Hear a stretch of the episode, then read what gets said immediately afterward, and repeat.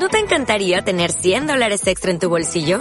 Haz que un experto bilingüe de TurboTax declare tus impuestos para el 31 de marzo y obtén 100 dólares de vuelta al instante. Porque no importa cuáles hayan sido tus logros del año pasado, TurboTax hace que cuenten. Obtén 100 dólares de vuelta y tus impuestos con 100% de precisión. Solo con Intuit TurboTax. Debes declarar para el 31 de marzo. Crédito solo aplicable al costo de la presentación federal con TurboTax Full Service. Oferta sujeta a cambios o cancelación en cualquier momento.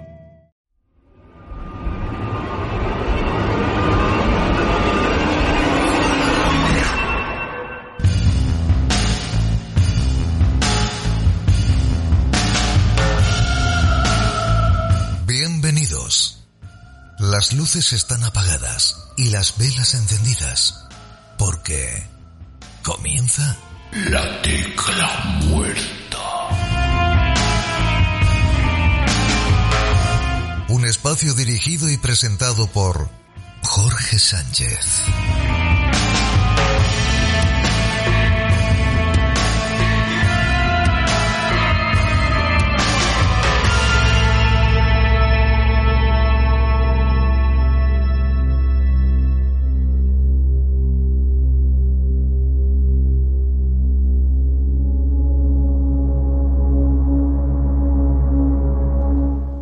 Escuchar relatos de terror es algo tan viejo como el vino más añejo que nos venga a la memoria.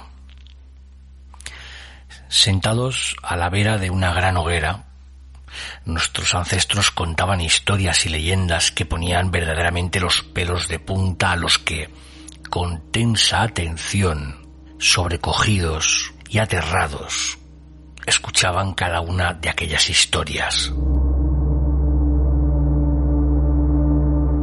Dicen que en ocasiones las narraciones provenían de la mera fabulación y que su propósito no era otro que el de alertar, poner en situación, advertir a los miembros de un clan de los hipotéticos peligros que acechaban los límites de la aldea.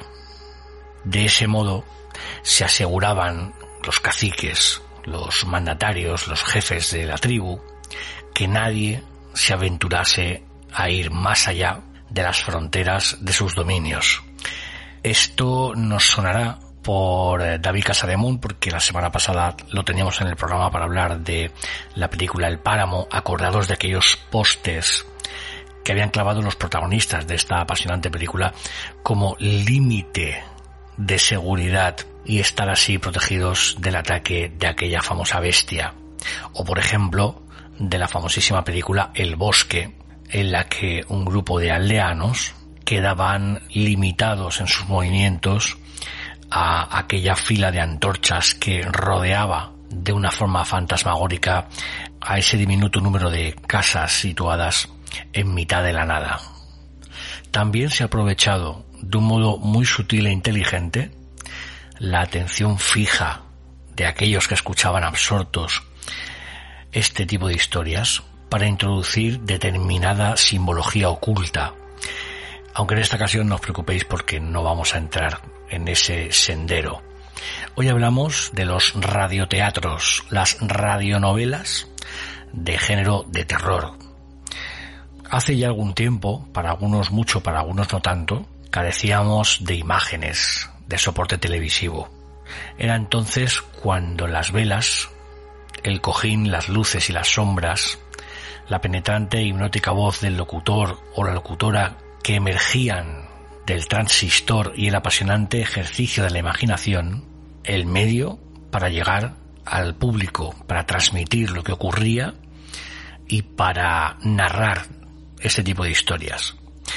Dicen que por aquel entonces, en la pausa publicitaria, resultaba complicado levantarse, abandonar la mesa, alejarse del grupo o la familia, deambular por el lóbrego pasillo al tiempo que se palpaba con cierto desasosiego o nerviosismo la pared en busca de la llave de la luz para ir al servicio.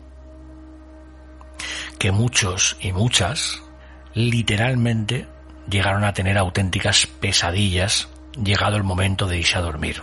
pero que aún así suelen recordar con cierta nostalgia y cariño aquellas interminables y apasionantes noches al lado del transistor. Pues es la radio, lo he dicho muchas veces, uno de los medios, por no decir el medio perfecto, y es una opinión, como digo, mía, personal, para llegar al público. Y esto es algo que, reitero, he mantenido y he compartido con todos vosotros y vosotras durante 15 años de profesión en las ondas, delante de los micrófonos, en diferentes programas de radio y con diferentes contenidos y propósitos. Pero en definitiva, hacer radio, llegar a los demás desde la distancia de una forma tan profunda e incorpórea, resulta un ejercicio casi mágico. Ese fue, de hecho, y sigue siendo a día de hoy, mi punto motivador, el despertador, el impulso que me llevó a comenzar a realizar este humilde espacio de radio, la tecla muerta. Desde aquí, y ahora hablaremos de ello, somos conscientes de la descomunal oferta, del tremendo número de podcasts y programas radiofónicos que existen relacionados con los relatos de terror. Algunos son noveles, otros no tanto. Algunos cuentan con medios muy humildes, muy escasos, otros con un gran respaldo. Unos serán de nuestro agrado, otros no. Pero recordar una cosa. Todos, absolutamente todos, merecen nuestro máximo respeto y atención. Todos conllevan muchísimo trabajo y dedicación, que un porcentaje muy grande de todos ellos no cobran absolutamente, y como suele decirse, ni un puto duro. Cobren o no cobren, vivan o no de su audiencia, sean altos o bajos, reconocidos o anónimos, solo tratan de hacernos las noches todo lo desagradables posible. Así que ánimo, hay mucho por ahí por descubrir todavía. No practiquéis, y es una recomendación que os hago antes de comenzar el programa de hoy, el apalanque o el sedentarismo radiofónico. Porque quizás por ahí podría estar oculto, por descubrir, vuestro podcast de terror favorito.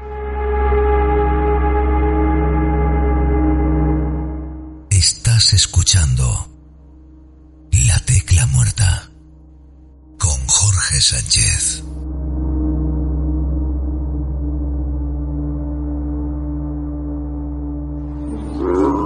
Quieto tú, Odi. No, no se extrañe de la reacción de su perro. Le huelo a algo que, que no le agrada. Lo sé. ¿A qué? No sé si decírselo. Le huelo a... a lobo. ¿A lobo? Sí, a lobo. No, no piense que estoy loco. Por eso su perro no busca en mí que le acaricie. Me teme. Pero ya verá cómo dejará de recelar de mí. ¿Y eso qué es?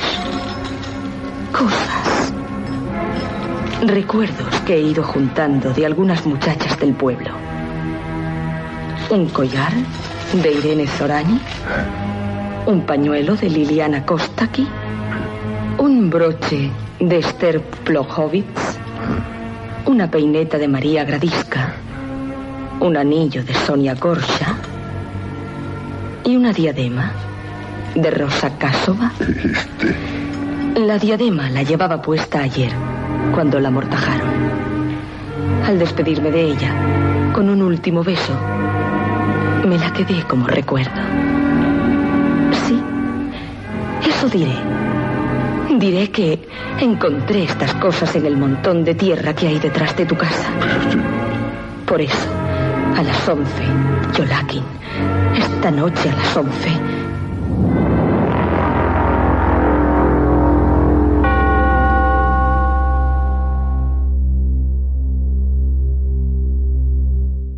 Hace no mucho encontraba, buceando por Evox, como decíamos, entre miles y miles de podcasts relacionados con el género de terror, el canal Relatos Decapitados. Su creador y su narrador, Raúl Maestro, me sorprendió. Me gustó mucho la forma en que locutaba las historias. El caso es que contacté con él, estuvimos charlando, compartiendo algunas cosas. Me di cuenta, nos dimos cuenta de que teníamos algunas cosas más en común, aparte de todo esto de pasar miedo, y es que los dos habíamos perdido a nuestro padre y que habían sido en mayor o menor medida responsables de que estemos hoy en día haciendo lo que hacemos. Y se me ocurrió invitarle al programa por aquello de romper una lanza también, de acercarnos, de hermanar, de compartir, de aprender también de otros compañeros que hacen un contenido similar al que hacemos nosotros.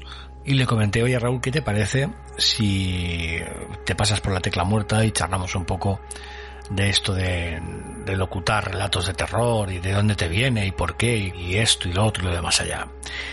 Y así lo hemos hecho está al otro lado del hilo telefónico. Le vamos a saludar ya. ¿Qué tal, Raúl? ¿Cómo estás? Buenas noches. Hola, buenas noches, Jorge. ¿Qué tal estás? Bueno, pues encantado de tener a un compañero de esto que llamamos relatos de terror aquí en La Tecla Muerta, que es un humilde espacio de radio y podcast. Y bueno, ya hemos hablado en la introducción de, de qué trata todo esto de los radioteatros, las radionovelas, cómo antiguamente se contaban historias en, alrededor de una hoguera y cómo ha ido con el tiempo, con el paso de los siglos incluso, pues afianzándose, adaptándose a las tecnologías y cómo han llegado esas historias, esas leyendas y esos relatos escritos a día de hoy. También comentábamos la ingente cantidad de podcasts y de programas de radio que se dedican a esto en exclusiva, a, a esto de narrar relatos de terror.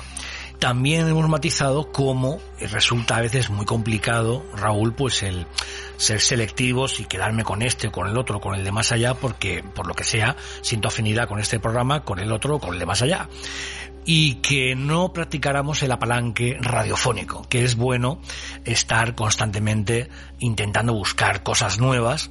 Y en ese buscar cosas nuevas, pues yo di contigo con relatos decapitados, me encantó eh, cómo trabajas, tu voz, porque tienes una voz también muy radiofónica, muy bonita, y la verdad es que eso es un plus que muchos también, aunque parezca una tontería, tratan de conseguir a toda costa. Y tu manera de trabajar, tu sensibilidad, tu pasión, ahora nos contarás más en profundidad, me llegó y por eso estás aquí. Así es que te doy la bienvenida y quiero que me cuentes un poco, Raúl, de dónde viene tu pasión por hacer relatos de terror. Bueno, Jorge, pues vamos a ver. Siento a lo mejor defraudar a más de uno, ¿de acuerdo?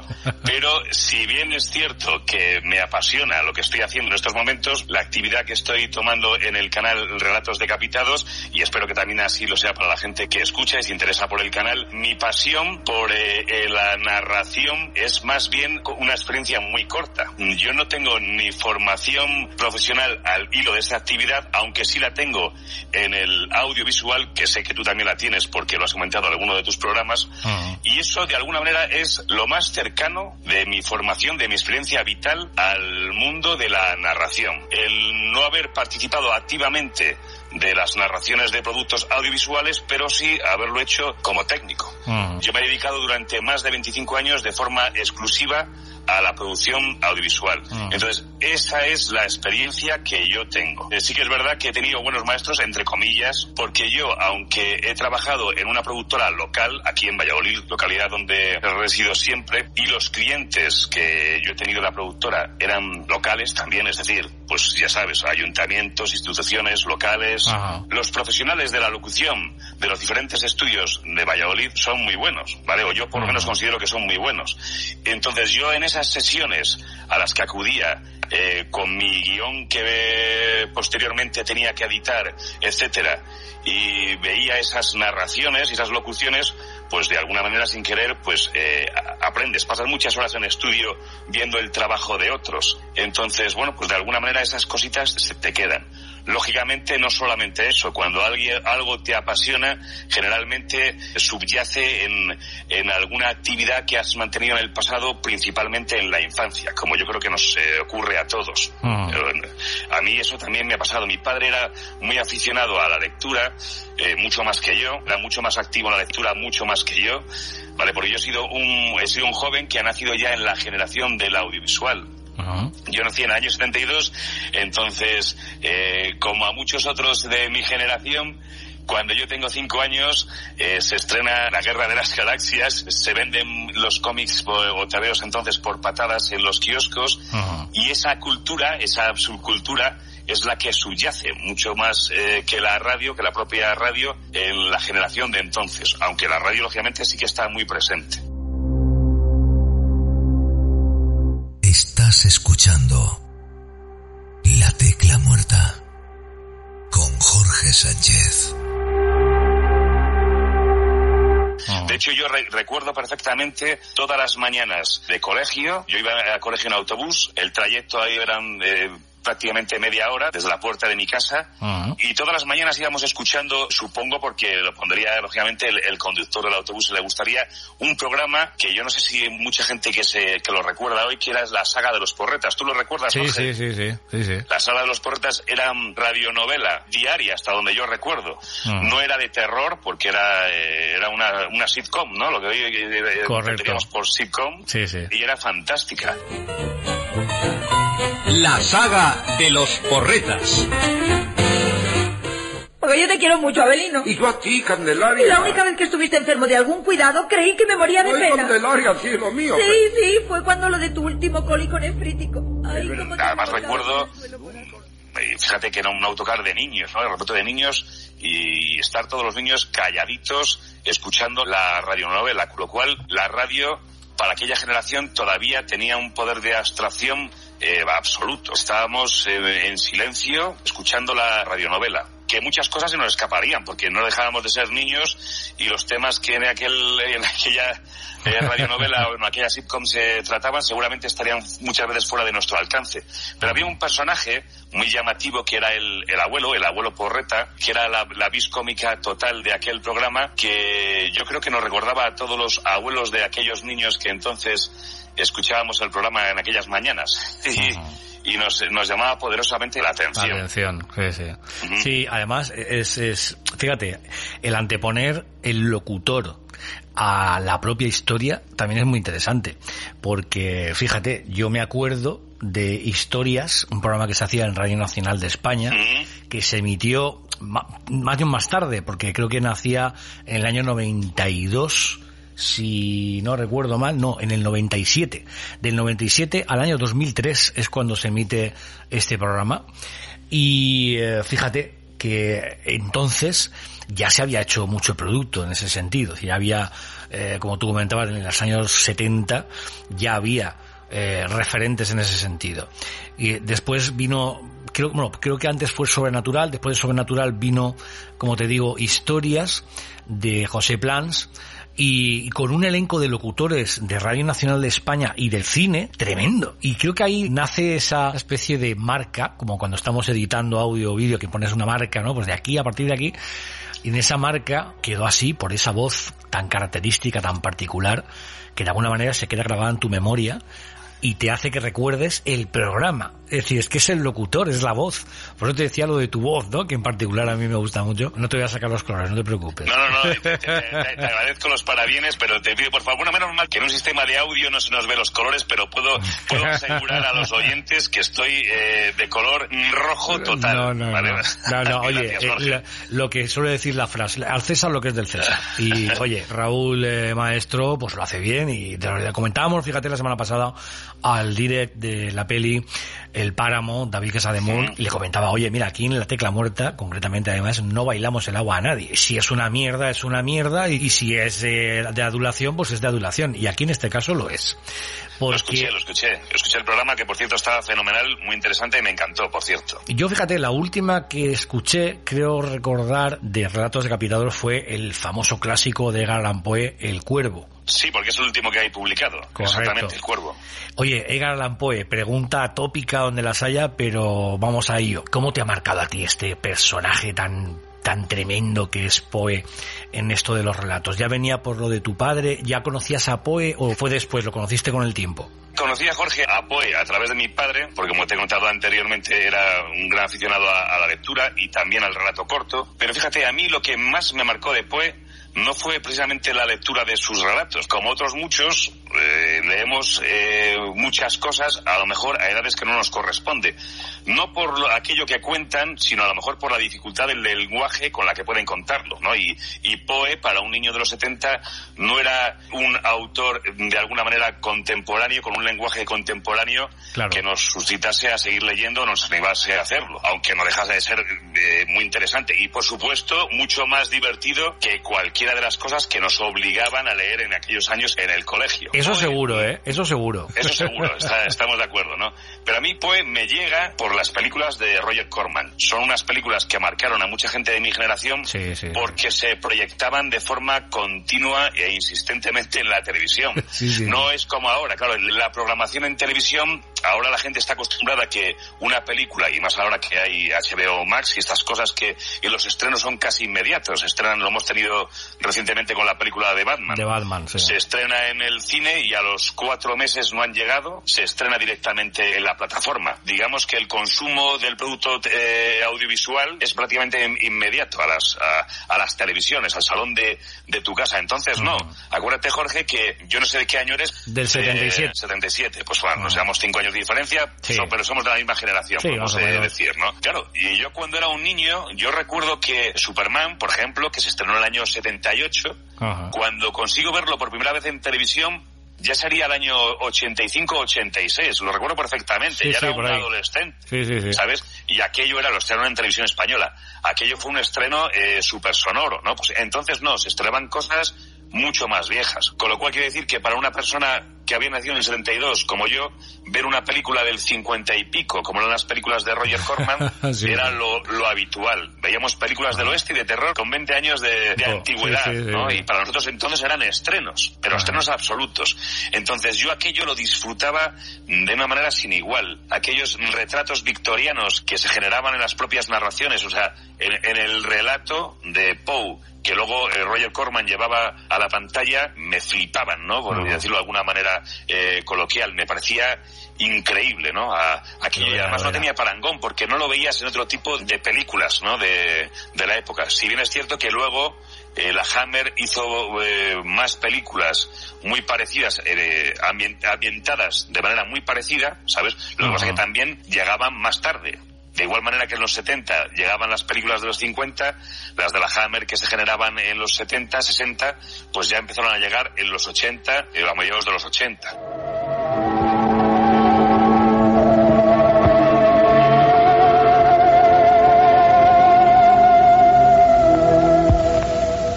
Una ola de calor arrasa los elementos, también la tierra, y una nube terrible la abrazará.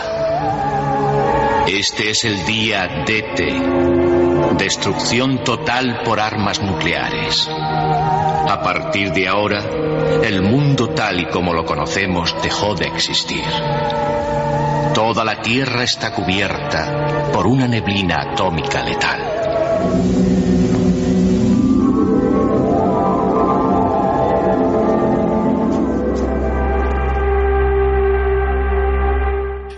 Con Poe llega más por el formato audiovisual que por la propia lectura de sus cuentos, que sí que los leo, pero mucho después de haber consumido durante muchos años las películas. Una vez que he desgastado las películas de Roger Corman, de los relatos de Poe, eh, es cuando me empiezo a interesar por la lectura del relato original en su versión escrita.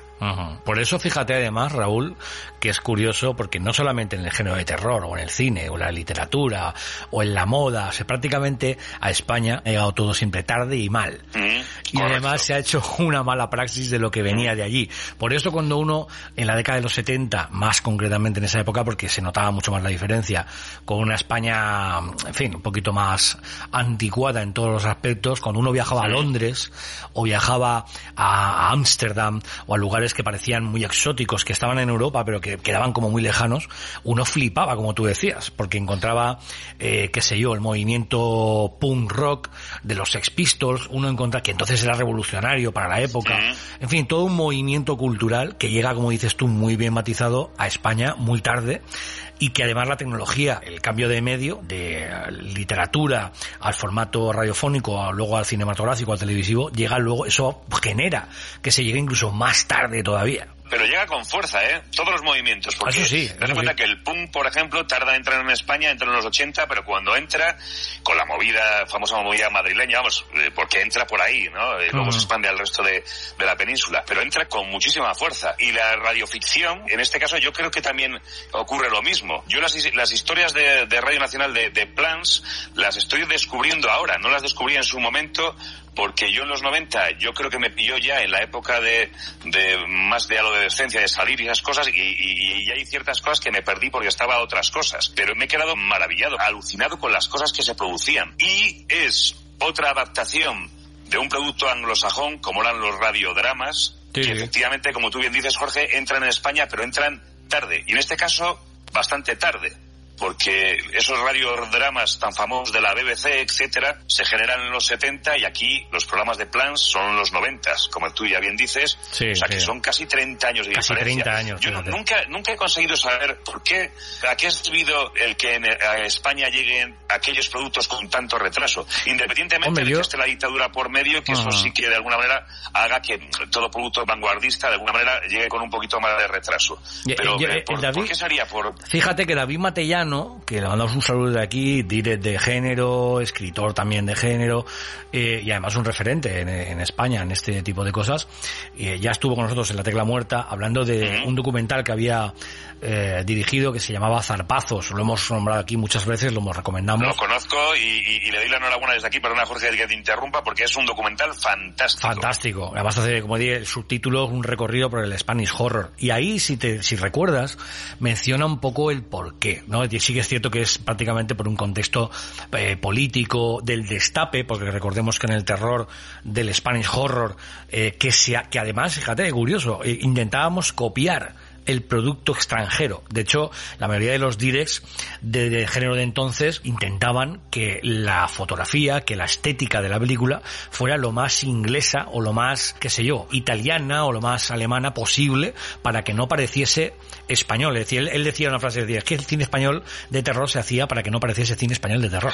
Desde luego lo conseguían, porque sí es cierto que la fotografía de esas películas emulaba yo creo que bastante satisfactoriamente la fotografía de referentes como las películas de la Hammer, por, ejemplo.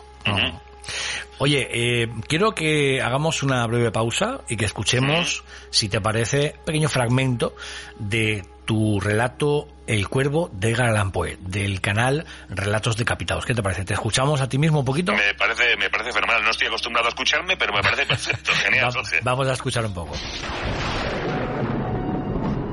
Ah, aquel lúcido recuerdo de un gélido diciembre, espectros de brasas moribundas reflejadas en el suelo, angustia del deseo del nuevo día, en vano, encareciendo a mis libros dieran tregua a mi dolor. Dolor por la pérdida de Leonora, la única Virgen radiante. Leonora por los ángeles llamada, aquí ya sin nombre para siempre. Y el crujir triste, vago, escalofriante de la seda de las cortinas rojas me llenaba de fantásticos terrores jamás antes sentidos. Y ahora, aquí, en pie, acallando el latido de mi corazón, vuelvo a repetir. Es un visitante a la puerta de mi cuarto queriendo entrar. Algún visitante que a deshora a mi cuarto quiere entrar. Eso es todo. Y nada más. La tecla muerta. Bueno, Raúl, la verdad es que, insisto, yo cada vez que escucho el relato de El Cuervo y, y máximo en esta ocasión de tu canal de Relatos Decapitados, la verdad es que consigues también introducir al oyente en ese ambiente imprescindible que es el terror, el miedo. Pues cuánto me alegro de escuchar eso, Jorge, de verdad, porque es, es la intención que pongo al hacer los relatos. Nunca me había escuchado con tanta atención como, como ahora mismo, ¿vale? Y me alegro que si el, si el efecto que se consigue en el canal Relatos Decapitados es ese, pues eh, bien pagado. Oye, ¿por qué Relatos Decapitados? ¿Por qué ese nombre? Pues fíjate, la explicación es, es la siguiente, porque algún amigo más me lo ha preguntado. ¿Cómo has puesto ese nombre tan feo al, al, al, programa? No invita, no invita a escucharlo. Y sí que es verdad que, que yo no, no, no, no he caído en eso. Espero que na, mucha más gente no caiga en la cuenta y que a mucha más gente no le parezca tan desagradable como, como otros me han hecho eh, llegar. Pero lo hago porque, primero, intento buscar un nombre que de alguna manera identifique que son relatos cortos. Con la intención de que la búsqueda del canal por el rollo del algoritmo, que luego no vale para nada, estas cosas son, yo Sí, creo que son todas fábulas que, o, o al menos a mí no me ha servido para, para nada, ¿no? Entonces, eh, intento buscar una palabra que empiece con una letra, cuanto más al principio de, del alfabeto mejor, para que el buscador lo identifique, no lo identifique más rápido, sino que lo sugiera más rápido. Por relatos A no me sugería nada, pero ya por la D me empezó a sugerir varias cosas y, y entre ellos el, el, el decapitados me parecía que podía ser un nombre muy chulo porque, bueno, por la cosa de que algo cortado, ¿no? Que no es largo, que es eh, apocopado, decapitado. Exacto, sí. me, me, me sugirió por ahí el, el rollo del terror con el relato corto, me parecía que le iba el hilo. A mí mismo me gustó bastante, pero veo que no gusta tanto como me sugirió No, a mí pues en, mira, ahora- en- en- en un principio. Ahora que lo has contado, la- eh, bueno, primero decirte que es curioso el que hayas, hayas fijado el- en la sugerencia del buscador. La verdad es que nunca me lo habían dicho y, y bien pensado, la verdad es que tiene hasta sentido cómo funciona esto del posicionamiento y todo este tipo de cosas y, y la sugerencia del buscador que cada uno utilice, ¿no? Y de otro lado es cierto que decapitado, porque como tú bien dices, corta, ¿no? Sesga, es un relato corto, normalmente son relatos cortos de terror, aunque es cierto, pues el, el cuervo sí, es un poco más extenso, pero bueno, es un relato corto de terror. Yo creo que le va al pelo, ¿eh? Yo, eh, sin ánimo de, de nuevo de ser adulador, la verdad es que pues oye, no es un nombre, eh, qué sé yo, eh, demasiado a lo mejor cinematográfico o ostentoso, o- pero, pero está bien, es sugerente. O sea, que, que- creo que además que dentro del terreno de terror, que se decapita eh, bastante, pues, eh, pues, Bastante. pues- pues le va bien, ¿no? O sea, que, que es correcto. A lo mejor no lo suficiente, habría que decapitar mucho Decapitar más. mucho más. Espadas y más. Tu tienda de merchandising de series de televisión y juegos. Vestuario y artículos medievales de primera calidad. Espadas forjadas a fuego de forma artesanal. Hechas a medida para nuestros clientes. También grabamos a mano de forma exclusiva y meticulosa cualquier tipo de arma de época, decorativa o funcional para tu evento especial. Escudos, armaduras, réplicas exactas de las armas de tu serie favorita de Netflix y HBO. Siente el poder de Andúril del Señor de los Anillos entre tus manos. Recréate contemplando la belleza de nuestros productos. Más de 10.000 clientes satisfechos. Cuero, soft combat, anime y mucho más. Espadas y más. Donde la fantasía y la realidad se funden para llevarte más allá de los límites de tu imaginación. Visítanos en www.espadasymas.com. Desde 2015, vendiendo aventuras.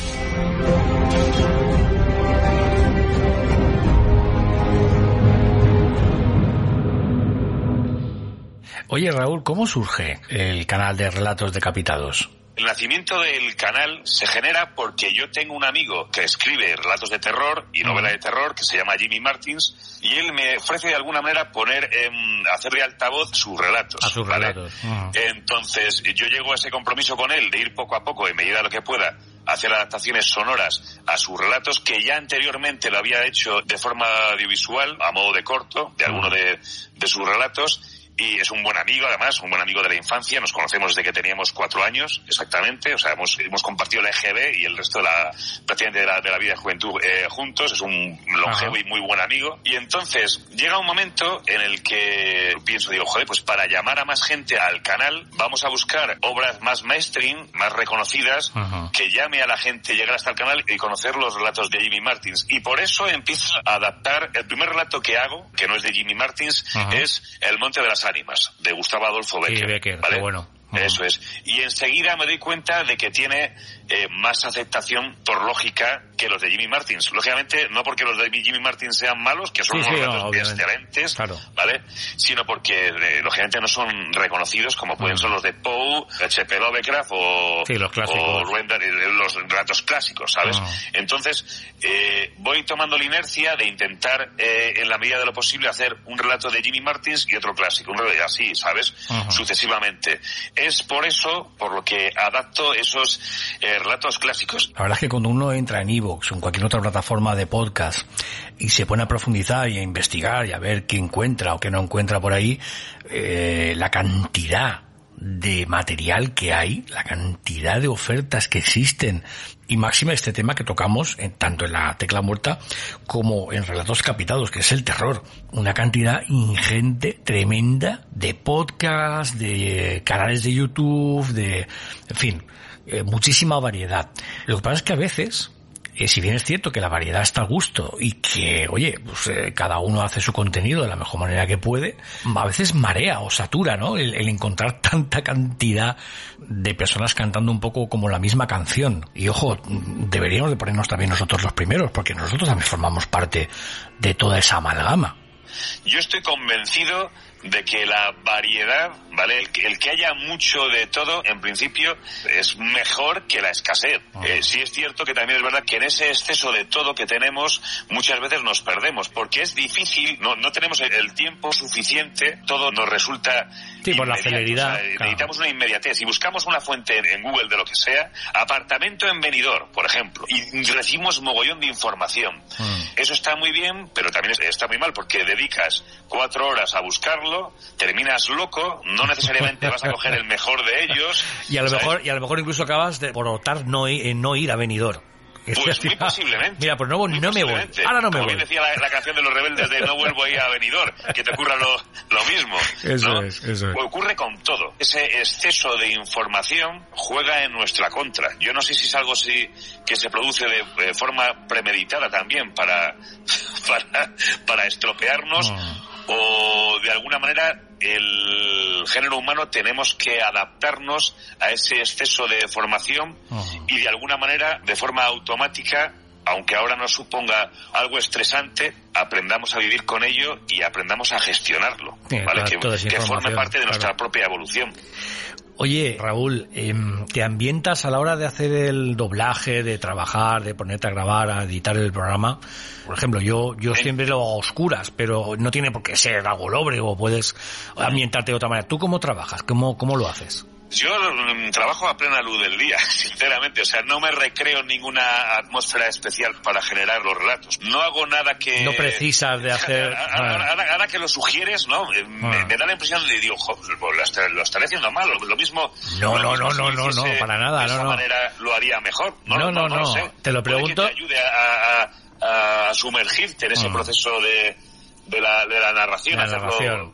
Te lo pregunto porque cada uno al final tiene su método y su manera de hacer las cosas, ¿no? Y sí que es cierto que, que hay quien pues se pone música, una música determinada, o hay quien se ambienta con velas, hay quien pone inciensos, hay quien, qué sé yo, ¿no? Hay quien realmente lo escribe a mano en una libreta dentro de una, de una cueva y luego, yo qué sé, que al final esto es, muy variado. Es diferente, sí, entiendo lo que dices, es diferente. pe- Pero claro, estamos hablando que lo que yo hago son las narraciones de los relatos. Yo, yo no, no genero los relatos, no, es- no escribo los relatos. Y si yo los escribiese, a lo mejor sí. En esa actividad creativa, porque eso sí que es una creación. Cuando tú creas un relato, es- estás poniendo las musas en movimiento, o llamando a las musas, y este- te estás sumergiendo en una actividad totalmente creativa. Yo lo que hago creo que es mucho menos creativo, porque yo no creo nada. Yo lo único que hago es narrar, con mejor o peor fortuna, algo que ya previamente ha escrito otra persona. Seguramente para esas labores creativas sí sea sí, un método para inspirarte. Ayuda para sumergerte en, el, eh, en ese ambiente, el hacerlo en esas condiciones. Cuando era jovencito sí que hacía mis pinitos escribiendo cosas, ah. actividad que nunca más he continuado, pero sí me, me gustaba escribir cosas que presumiblemente a un futuro iba a convertir en cortos y estas cosas que luego nunca hice porque aunque yo siempre, eh, como te he dicho, he, tenido, he mantenido una actividad en, el audiovisual, siempre he trabajado para proyectos de otros y nunca he podido desarrollar los míos propios por falta de tiempo. Y sí que tenía, sí que tenía esa, esa, esa costumbre de, de escribir, cosa que como te digo nunca conseguí. Pero eso sí, para eso sí, sí que me, sí que me ayudaba, como bien dices, de la música, de la ambientación, eh, escribir a oscuras, pues entre otras cosas porque yo siempre cuando escribía, escribía de noche. Para las actividades eh, creativas he sido mucho más eh, fructífero mm, por la noche. La noche siempre me ha ayudado me a, concentrarme más en ese tipo de actividades. Pero las narraciones, por norma general, las hago a, la luz del día. A la luz del día. Oye, pues yo te animo, Raúl, yo te animo a, que, a que recuperes esa costumbre porque intuyo no sé, llámame lo que quieras, a que de Raúl Maestro pueden salir creaciones eh, bastante interesantes. Pues es, una, es una sugerencia, ¿eh? Sí, no, no pero fíjate, siento defraudarte, Jorge, no me, no me veo ya con esa capacidad. Ya no te apetece. No, no, no, ojo, ojo, no es que no me apetezca. No creo que tenga eh, capacidad para hacerlo bien ¿vale? Así como los relatos de Jimmy Martins. Yo creo que son, y animo a todo el, mundo que se acerque al canal, no quedarse simplemente en los clásicos, sino escuchar los relatos de Jimmy Martins, que son realmente brillantes. Yo no tengo esa capacidad para escribir de esa manera tan brillante. No, eh, lo, he tenido, nunca. Tendrás la tuya, Raúl, tendrás la tuya. Es que al final es, es... Lo digo porque veo, veo pasión, veo dedicación, una influencia cultural de calidad, en fin, por, una, por la generación de la que procedemos. Es una opinión personal, ¿eh, Raúl? No te lo tomes tendrías todos los factores a tu favor para oye, para, voy a probar, voy a reengancharme aquello de ponerme con la libreta, ponerme con el boli, voy a escribir y a ver una historia, a ver por dónde van los tiros. Y pues desde luego. Prometo, Jorge, hacerlo, pero mucho más adelante. Bueno, eh, no hay prisa, no hay prisa no, tampoco. No, no, es que haya prisa, es que eh, yo creo que de verdad, para la escritura, precisamente, eh, hace falta una dedicación prácticamente absoluta a mí me parece, yo admiro a la gente que escribe porque me parece también a la que pinta, lógicamente, o a la que, a la que compone música, ¿no? Sí, por el tiempo que conlleva eh, dedicación. Eso es por el tiempo que conlleva esa, eh, la elaboración de esa criatura. Bueno, pues desde aquí, de la tecla muerta, yo, mi audiencia y yo, iba a decir yo y mi audiencia, no, no, no. mi audiencia y yo, Queremos relatos de Raúl. Queremos pues- relatos de Raúl. pues eh, prometo hacerlo en algunos momentos. Lo que no puedo garantizar, desde luego, es el éxito. o, la calidad, no el éxito, la calidad de esos relatos, porque muchas veces la calidad muchas veces nos pasa a todos, nos pasa a todos, Raúl, que, que nunca nunca sabes cómo va a reaccionar la gente, pero uno debe hacerlo porque porque a uno uno lo quiere hacer y ya está, y sin esperar, como suele decirse, eh, nada a cambio. Oye, ah. eh, tú me hablabas hace unos días, habla cuando charlábamos por teléfono, eh, citabas a tu padre, has citado a tu padre hace un rato en la entrevista. Creo que no recordar, corrígeme de nuevo si me equivoco, que veías una, una serie, una película o que escuchabas algo en concreto con él que te llevó a, homenajearle o a... Eso es, Jorge. Te, te agradezco que, que me lo, me lo recuerdes porque no es que se me hubiese pasado, pero como estábamos hablando de otras cosas, se nos iba poniendo por el tintero ah. y de alguna manera me gustaría honrar la memoria de mi padre, para mí mismo, ¿eh? Mi padre falleció el 25 de marzo del año pasado, hace ya un año, ah. eh, ha sido una persona muy influyente en mí, a la que yo he admirado, a la que tengo todavía muchísimo cariño porque le noto presente, aún a día de hoy y espero mantenerle presente toda mi vida y que era una persona que me ha, influido en mi educación directamente, ¿eh? que es lo que te conté a, micrófono cerrado hace unas semanas.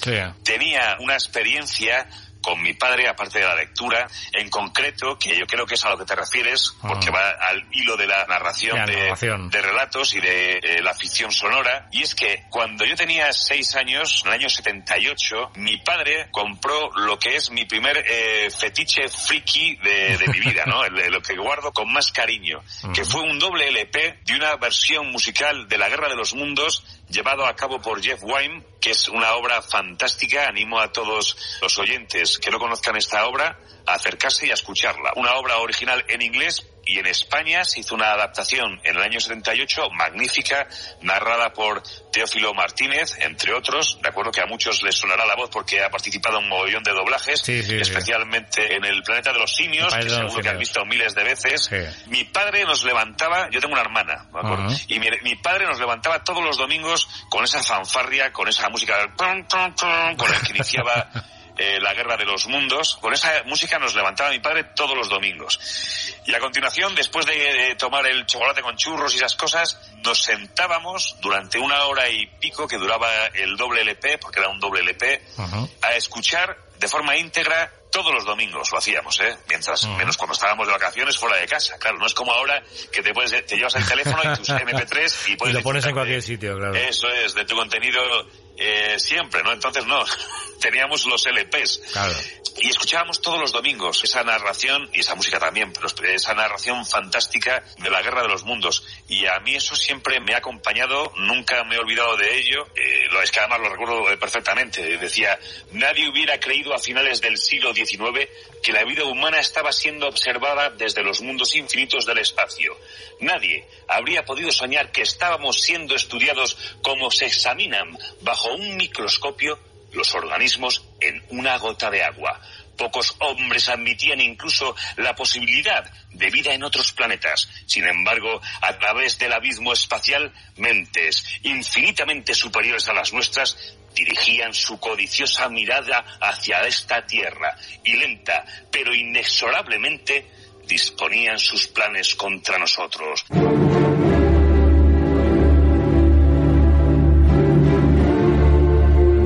Empezaba la fanfarria de la Guerra de los Mundos, chan, chan, chan, que era fantástica.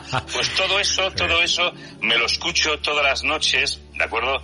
Como si de una oración se tratase, como te decía Jorge, en recuerdo de, de, mi padre. Porque eran unos momentos que disfrutaba todos los domingos de cada semana durante muchos años de mi infancia.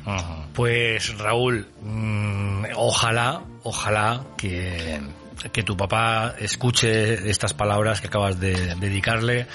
Eh, ojalá que este ratito que hemos pasado juntos eh, quede para siempre y, llegue también de alguna manera nuestro abrazo a, tu familia con todo el respeto y el cariño del mundo. Muchas gracias, Jorge. Y que tu semilla, que está floreciendo, que está todavía por ofrecer muchísimas cosas, se atreva a soñar y se atreva a volver a escribir. No importa la meta, importa realmente el disfrute en el viaje. Y yo te invito, te invitamos desde aquí, todos los que escuchan la tecla muerta, a que, a que si te apetece, lo hagas, porque estamos seguros de que lo harías, lo harías bien y, y tendrías aquí también tus oyentes para poder seguirte todas las semanas. Y de hecho es lo que recomendamos, que escuchéis, que echéis un vistazo al canal de Raúl Maestro, Relatos Decapitados un imprescindible en el género del terror. Un amigo, o eso espero, a partir de ahora, y que me acompaña en este camino de la vida, de las sombras y de las luces y del género de terror. Así es que te mando un abrazo fuertísimo, Raúl, desde aquí, de la Tecla Muerta. Yo te le devuelvo, Jorge, para más un abrazo intenso, intenso, intenso, ¿eh? que te salga el salpullido y rojeces del abrazo que te, que te envío. y, por supuesto, estamos en contacto y sabes que también en mí tienes un amigo para lo que tú quieras. Bueno, pues es recíproco. Nos vemos dentro de muy poco y esperemos que hagamos más cosas juntos. Seguro que sí. Un, saludo muy fuerte. Chao. A ti y a todos los oyentes de la Tecla Muerta. Igualmente.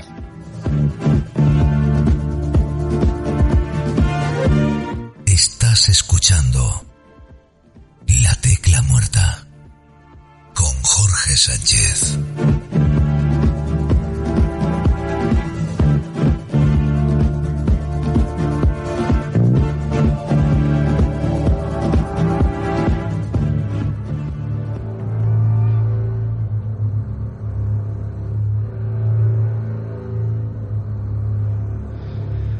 Años en los que muchos se estremecían, se giraban al deambular por los pasillos, por si algo o alguien le acechaba tras escuchar el serial de la semana. Qué tiempos en los que el poder de la creatividad de la mente lo era todo a la hora de poner imagen a lo que tan solo nuestros oídos tenían acceso. Actores de doblaje, realizadores, técnicos, todo estaba preparado para la emisión, con el añadido artesano, con la valentía de estar creando historia de la radio, con la pasión y el duende que tan solo aquellos que nos precedieron supieron transmitir.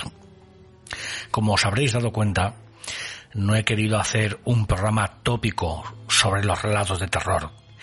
Para ello tendríamos que haber citado mucho más, haber dado infinidad de datos, fechas, nombres y apellidos, ejemplos sonoros a cascoporro, etc., etc. He preferido, sin embargo, hacerlo tal cual lo habéis escuchado. Un invitado, puntos en común. Espero que con lo que ha compartido Raúl Maestro hoy, aquí en la Tecla Muerta, nuestro acostumbrado prólogo y esta también habitual conclusión o reflexión final, haya sido vino suficientemente saciante para vuestra sed. ¿Qué tiempos debieron ser aquellos en los que se emitía tal cantidad de magia, verdad? La música, los efectos de sonido, que por cierto como sabéis, se hacían, y vuelvo a mencionar la palabra, a mano. La tormenta se creaba agitando una gran lámina de metal. Las puertas y ventanas se abrían y cerraban in situ, allí en el estudio de grabación. Los pasos, los cristales rotos, cualquier cosa que tuviera que ver con la ambientación del episodio se denominó en aquel entonces sonido Foley o efectos Foley en honor al neoyorquino Jack Foley, quien alrededor de la década de los 30, ya ha llovido mucho, desarrolló la mayoría de estas técnicas, ideas más que ingeniosas, yo diría revolucionarias en aquel entonces, también llamadas efectos de sala. Como curiosidad, por ejemplo, os diré que en la famosa y primigenia, a la que yo adoro, trilogía de Star Wars, y eso que fue ya en la década de los 70, ya pasó mucho tiempo desde entonces, se produjeron en estudio más de 800 sonidos Foley para cubrir los sonidos de las criaturas y demás detalles sonoros. La verdad que cuando uno lo piensa, debió ser algo increíble estar en un estudio en ese contexto. Los actores, dispuestos en círculo, delante de un micrófono, cada uno con su guion en la mano a la espera de dramatizar su texto, miradas cómplices entre cada uno de ellos, suspense, terror. En casa todo estaba preparado.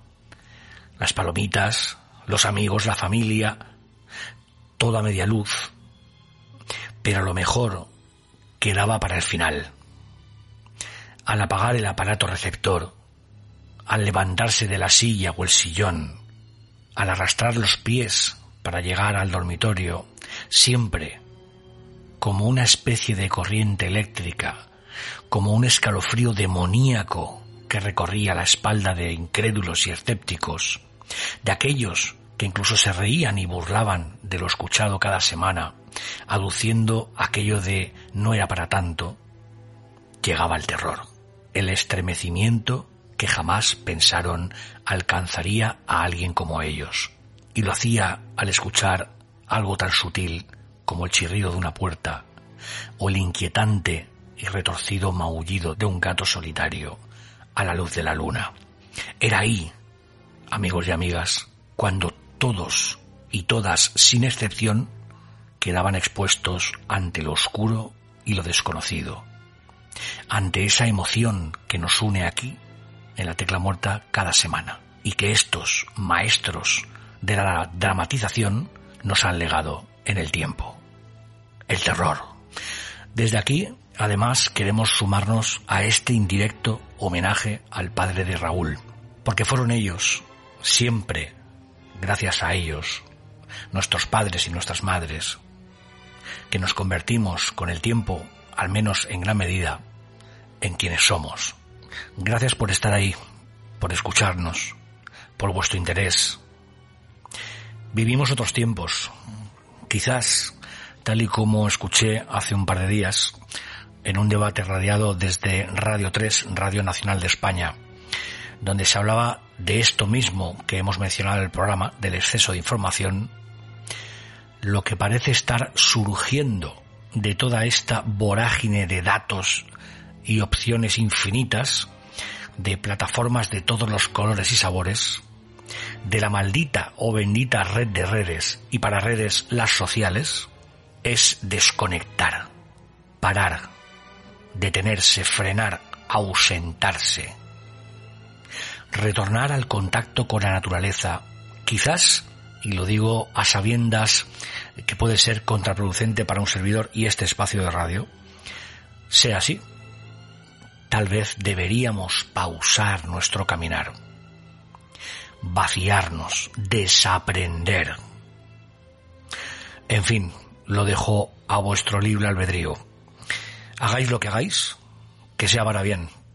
Escribidnos, sabéis que podéis hacerlo en el correo del programa la tecla muerta outlook.es.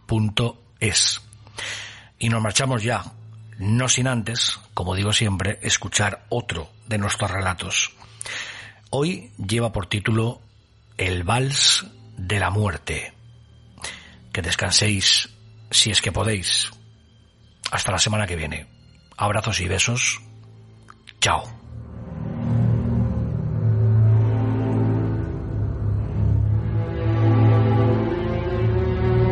La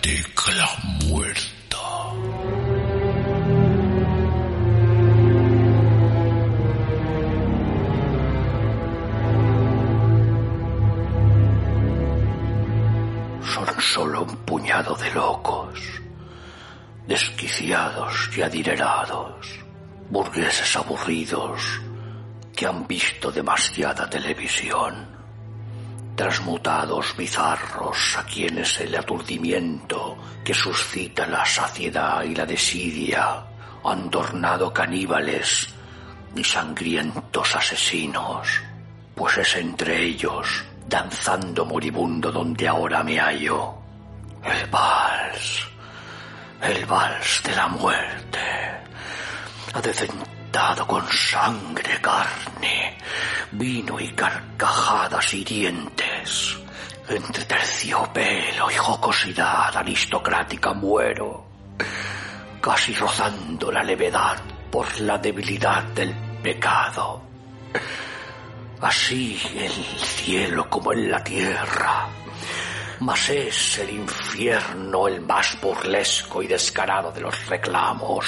Es a él hacia donde vine, es en él donde permanezco aprisionado y magullado, mordido y quebrado como el roble y el cristal afilado. Lágrimas sanguinolentas se deslizan acariciando mi púdrido cuerpo hacia el vacío, salpicando hermosos frescos de otro tiempo. Sus risas desgarran mi razón. La danza continúa enfermiza. Vueltas y vueltas sin cesar. Como un vórtice embriagado de locura. Giro sobre mí mismo en el centro de este tenebroso teatro de gruesas y opacas cortinas. Las perdí hace rato el sentido de lo sensato. Atrapado, cautivado, desnudo, desnudo y erecto. Juego sin tregua lo que la muerte me arrima.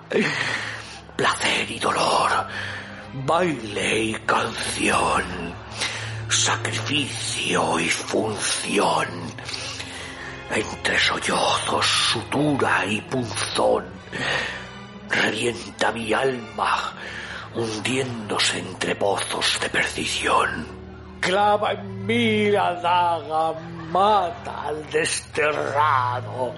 Dame muerte porque no vivo. Dame hiel porque me lamento ante ti, Lucifer. Que el olor de la mugre corrompa el aire, que su ausencia virginal quede en sacrificio de miel. La danza, la danza de la muerte. Llévame, mi señor, llévame al lado oscuro y no querer volver, pues amado y dolido soy, quemado y putrefacto, enamorado quedo. La danza, la danza de la muerte.